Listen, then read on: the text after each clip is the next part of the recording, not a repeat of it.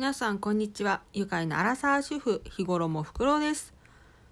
この番組では私自身のことや感じたことをただただ話すだけの番組です。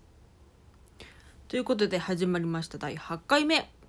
今回はですねこのラジオトークの中にお題ガチャっていうのがあるのでそれをちょっと初めて使ってみたいと思います。では押します。お題。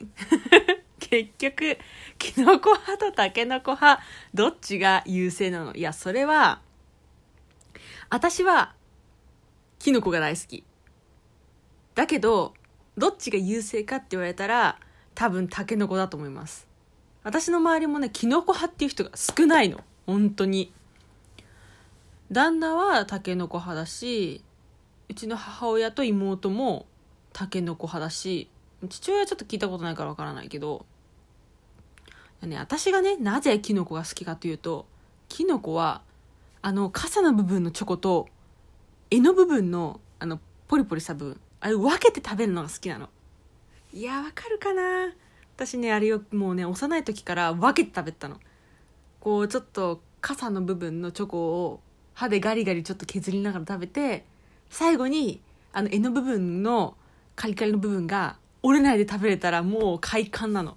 いやわかる人いるかな。あのね本当にそれが楽しくて私はキノコ派。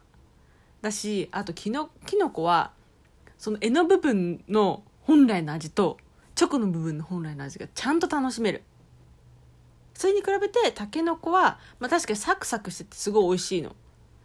なんかキノコに比べてタケノコの方がちょっとなんだろうなアレンジが加わってるっていうかちょっとおしゃれな感じ。の味がするの。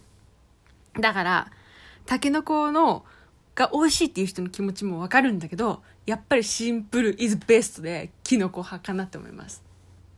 でね結局お題のお題にちょっとそれちゃったんだけど結局どっちが優勢かって言えば私はタケノコ派だと思います。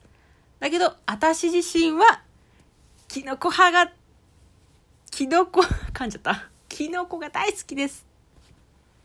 よかったらね皆さんもどっちが好きかっていうのをね質問箱の方にね送っていただけると嬉しいです。では以上で今日の話は終わり。私日頃もフクロウは Twitter、YouTube もやっております。日頃もフクロウで検索してみてください。また次回お会いいたしましょう。